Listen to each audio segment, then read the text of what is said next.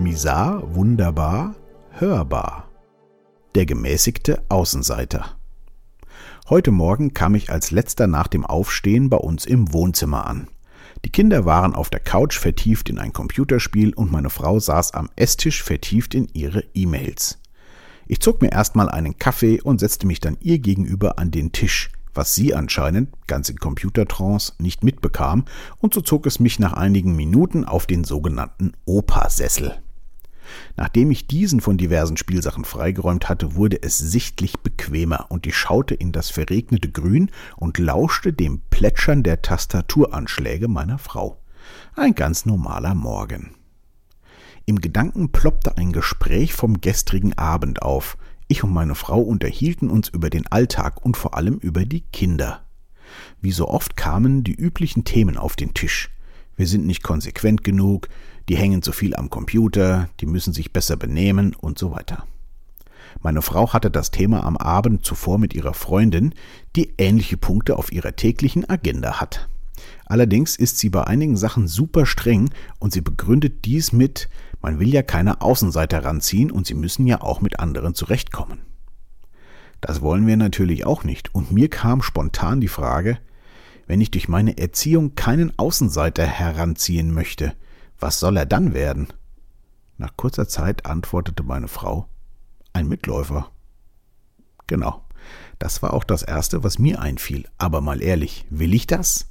Wozu dient eigentlich die ganze Erziehung? Vera F. Birkenbiel hat ja schon mal so schön formuliert, wir wären alle perfekte Homo sapiens geworden, wenn da nicht die Erziehung dazwischen gekommen wäre. Da ist was dran sind es nicht eigentlich genau die anderen Menschen, die Außenseiter oder nennen wir sie mal Andersdenkenden, die so viele Menschen bewundern und die Großes geleistet haben? Ich habe krampfhaft einen Mitläufer gesucht, der Großes bewegt hat. Im Kollektiv natürlich schon, ja, aber einzelne Personen eher unauffällig. Das soll nicht heißen, dass es nicht gut ist, im Kollektiv zusammenzuarbeiten und unauffällig zu sein, aber nur, wenn man das auch selber möchte und sich gut dabei fühlt und nicht, weil man so erzogen wurde. Das ist ja auch das, was man versucht zu erreichen. Unauffällig oder zumindest nur gut auffällig. Wer hört nicht gerne die Sätze, also eure Kinder können sich aber toll benehmen oder mein Gott sind die süß. Aber ist es das, wie Kinder wirklich sein sollten? Warum genau ist es eigentlich gut, wenn ich meinem Kind aberziehe, seine Gefühle und Meinungen frei zu äußern? Klar ist es nicht schön, wenn meine Tochter in Anwesenheit der Oma sagt, ich will nicht zu Oma und dabei zetert. Aber was genau ist daran falsch? Meine Schwiegermutter meinte im Nachgang dann wohl, das habe mit Respekt den Älteren gegenüber zu tun. Muss ich meine Kinder dazu erziehen, Respekt gegenüber Älteren zu haben? Ja, sehe ich schon so, und das haben die beiden auch. Die Frage ist nur, gehörte diese Äußerung dazu? Oder wäre es nicht respektlos zu lügen? Oh, ich bin so gerne bei Oma. Lügen soll man ja auch nicht. Schwieriges Thema. Ich stelle mir sehr oft solche Fragen, da ich natürlich will, dass meine Kinder gut mit anderen zurechtkommen. Aber das Wichtigste für mich ist, dass sie sind, wer sie sind und wie sie sind und das auch für gut erachten. Da gehört für mich Ehrlichkeit, auch sich selbst gegenüber, an erste Stelle. Warum haben wir eigentlich so ein Problem damit, wenn unsere Kinder anderen gegenüber mal nicht so sind, wie es erwartet wird? Ich glaube, das liegt nur daran, dass wir auch verzogen wurden. Ich musste damals auch zu Verwandten, auf die ich keine Lust hatte, aber wehe, ich hätte das dort geäußert. Es langte ja schon, wenn man nur still am Tisch saß und kein Dauerlächeln auf den Lippen hatte. Schon gab es eine Ansage. Und weil wir das nicht durften, sollen unsere Kinder das auch nicht ist quasi unsere Genugtuung, diesen Ball dann weiterzugeben. Da mache ich nicht mit. Gelingt mir natürlich nicht immer, denn Kinder haben die Eigenschaft, immer genau die wundesten Punkte zu finden und diese anzutriggern. Wer da immer ruhig bleiben kann, ist wahrscheinlich buddhistischer Mönch oder so. Ich für mich spiele schon seit langer Zeit nicht bei dem Spielchen, das macht man halt so oder die müssen doch mit. Natürlich gibt es Grenzen und die werden auch eingehalten, aber bitte nur Grenzen, die man sinnvoll begründen kann und nicht mit das ist halt so. Meine Frau verfängt sich ab und zu immer noch in dem, was denken die anderen. Das habe ich weitgehend abgelegt. Ganz ehrlich, wer weiß, was die wirklich denken? Wahrscheinlich gar nichts. Und wenn ja, lass sie doch. Ich denke auch alles Mögliche, ist ja schließlich nicht verboten. Unsere Kinder sind auf jeden Fall nicht dazu da, um zu zeigen, was wir für tolle Eltern sind. Ich möchte unsere Kinder nicht zu den Objekten unserer Erwartungshaltungen und unserer Sehnsüchte machen. Diese Projektionen bringen meiner Meinung nach nur Unheil und sind nicht hilfreich.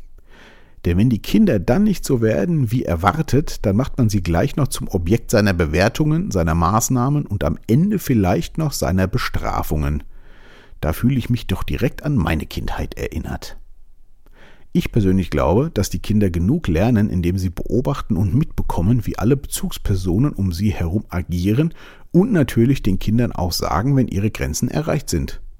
Ich weiß nicht, von wem der Spruch ist, aber ich sage ihn immer wieder gerne. Versuchen Sie nicht, Ihre Kinder zu erziehen, Sie machen ihnen eh alles nach. Die große Kernkompetenz liegt im Miteinander und nicht im Gegeneinander. Natürlich muss es auch Konfrontationen geben. Ist wichtig zu erleben, wie Menschen sich in Extremsituationen verhalten. Übrigens auch sehr spannend zu sehen, wie man selber in extremen Situationen reagiert. Da konnte ich auch schon an mir sehr spannende Beobachtungen machen. Entscheidend ist, dass man alle Menschen als Subjekte und nicht als Objekte versteht. Daran krankt in unserer Gesellschaft, glaube ich, sehr viel. Zum Schluss des Gesprächs wollten wir natürlich auf einen gemeinsamen Nenner kommen. Tja, was will man denn jetzt? Einen Menschen ins Leben bringen, der gut in unserer Gesellschaft zurechtkommt, aber nicht zu sehr mitläuft? Also quasi den gemäßigten Außenseiter. Das hört sich für mich irgendwie nicht gut an. Nichts Halbes und nichts Ganzes. Müssen wir uns also entscheiden, ob wir einen Mitläufer oder einen Einzelkämpfer ins spätere Leben entlassen? Ich glaube, die Entscheidung liegt tatsächlich gar nicht auf der Hand. Da macht man die Kinder nämlich schon wieder zum Objekt seiner Erwartungen. Ich denke, man sollte einfach sein, wie man ist und den Kindern auch sagen, wenn sie etwas gut oder schlecht gemacht haben. Und auch zeigen, wenn man sauer oder gut gelaunt ist und vor allem auch immer erklären, warum. Letztendlich glaube ich, dass man einen jungen Menschen am besten ins Leben bringt, wenn er möglichst viele Menschen mit ihren ganzen Eigenarten kennenlernt und sich daraus dann selbst seinen Erfahrungsschatz bildet. Erziehung ist für mich ein nicht mehr zeitgemäßes Wort, auch wenn viele das anders sehen. Ob ich recht habe und wie das bei uns funktionieren wird, fragt mich nochmal in 10 bis 15 Jahren. Bleibt gesund und wach.